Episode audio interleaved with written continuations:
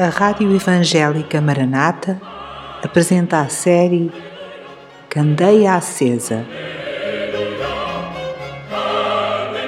O que a Bíblia ensina sobre a segunda vinda de Cristo. Bem-vindo ao episódio número 4, intitulado Todos Seremos Transformados. No último episódio fizemos uma distinção muito importante entre o arrebatamento da Igreja e a segunda vinda de Cristo à Terra. Hoje vamos prosseguir no mesmo sentido, procurando entender melhor o que é o arrebatamento da Igreja.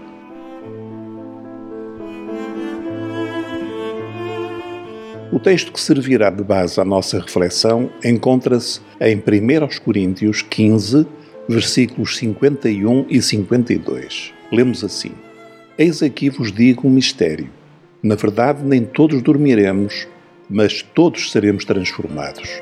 No momento, no abrir e fechar de olhos, ante a última trombeta. Porque a trombeta soará e os mortos ressuscitarão incorruptíveis e nós seremos transformados. Fim de citação.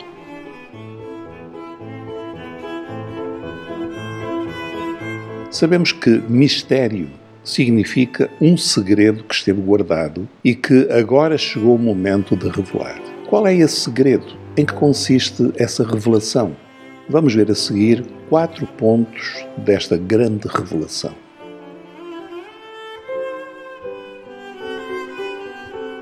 Primeiro ponto: nem todos dormiremos. Que significa dormir neste caso? Significa falecer, quando vieram dizer a Jesus que Lázaro tinha morrido, lembra-se do que Jesus respondeu? Jesus disse que ele apenas dormia. A primeira parte da revelação que Paulo recebeu é, portanto, esta: haverá alguns crentes em Jesus que não passarão pela morte física, isto é, passarão diretamente à presença de Deus. Seremos nós essa geração? Pelos sinais que se cumprem nos nossos dias, é muito possível. Segundo ponto, todos seremos transformados. Todos quem? Em primeiro lugar, os crentes que estiverem vivos por ocasião do arrebatamento. Mas, além destes, também os crentes que já faleceram e que serão ressuscitados. Esta é uma palavra-chave: transformados. Vivos ou mortos, todos teremos de passar por uma mesma experiência, a transformação dos nossos corpos. A palavra grega que Paulo usa para transformados é metamorfose. Os corpos de todos os crentes sofrerão uma metamorfose, uma transformação, portanto. No versículo anterior, o 50, Paulo escreve: E agora digo isto, irmãos, que a carne e o sangue não podem herdar o reino de Deus, nem a corrupção herdar a incorrupção. 1 Coríntios 15, 50.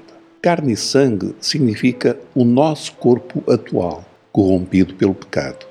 Com este corpo não podemos entrar na eternidade. Por isso precisaremos de outro corpo. Como será esse corpo? Não sabemos, mas sem dúvida será semelhante ao corpo de Jesus após a sua ressurreição. Não mais um corpo doente e decadente, mas um corpo glorificado. Repetindo, no dia do arrebatamento, todos os remidos, mortos e vivos, receberão esse novo corpo.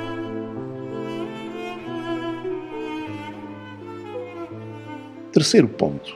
O arrebatamento ocorrerá, como lemos, num momento, num abrir e fechar de olhos. Isto significa que o arrebatamento ocorrerá de forma instantânea, numa unidade de tempo que praticamente não tem duração.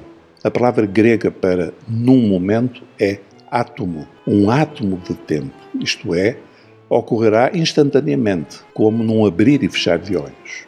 É difícil imaginar o que vai acontecer, de repente, sem qualquer sinal ou aviso prévio, milhões de pessoas em todo o mundo simplesmente vão desaparecer. Desaparecerão das casas, dos transportes, das escolas, pais, filhos, vizinhos, colegas de trabalho, amigos. De repente, todos estes desaparecerão.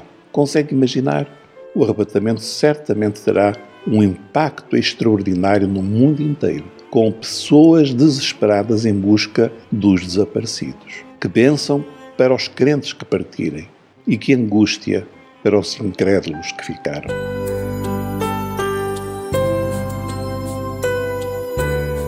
Quarto ponto. O arrebatamento envolve dois grupos. Citação: Os mortos ressuscitarão incorruptíveis e nós seremos transformados. Fim de citação. Isto é, os crentes de todos os séculos que estiverem mortos serão ressuscitados e os que estiverem vivos serão transformados. Juntos, reunir-se-ão naquele dia ao noivo, que os levará para as moradas que preparou para a noiva amada. Que dia glorioso quando finalmente veremos a face do nosso Salvador, a quem nunca vimos nesta vida, mas em quem temos crido de todo o coração. Aleluia!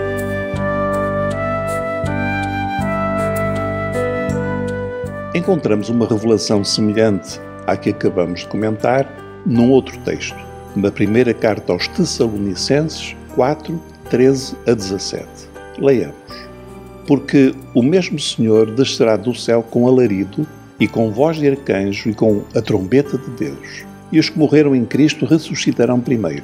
Depois nós, os que ficarmos vivos, seremos arrebatados juntamente com eles nas nuvens, a encontrar o Senhor nos ares, e assim estaremos sempre com o Senhor. Fim de citação. Este texto repete praticamente a informação de Coríntios. Apenas acrescenta que a Igreja será arrebatada nas nuvens, a encontrar o Senhor nos ares. Isto significa que Jesus descerá até bem perto da terra, onde se deslocam as nuvens. Mas, além das nuvens que hoje temos na nossa atmosfera, haverá uma outra nuvem, a nuvem da glória de Deus, a Shekinah, que se fez presente em momentos cruciais da manifestação de Deus ao homem e que estão registadas no Velho Testamento. Esta nuvem esteve também presente para receber Jesus quando ele subiu aos céus, quando ele foi arrebatado. Citação. E, quando dizia isto, vendo eles, foi elevado às alturas, e uma nuvem o recebeu, ocultando a seus olhos. No dia final do arrebatamento, o filho vai sair da casa do pai e vem pessoalmente buscar a igreja às nuvens. Será aí o encontro. Imediatamente a igreja será conduzida pelo próprio Jesus para a presença do Pai. A partir desse dia, nunca mais a igreja se vai separar de Jesus. Que esperança maravilhosa!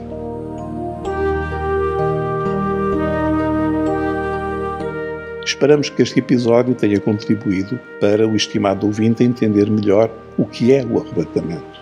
Terminamos aqui este episódio, mas continuaremos em breve e esperamos a sua companhia. Até lá, fique na paz do Senhor Jesus. Acabou de escutar um episódio da série Candeia Acesa, apresentado pela Rádio Evangélica Maranata. Aquele que testifica estas coisas diz: Certamente cedo venho. Amém.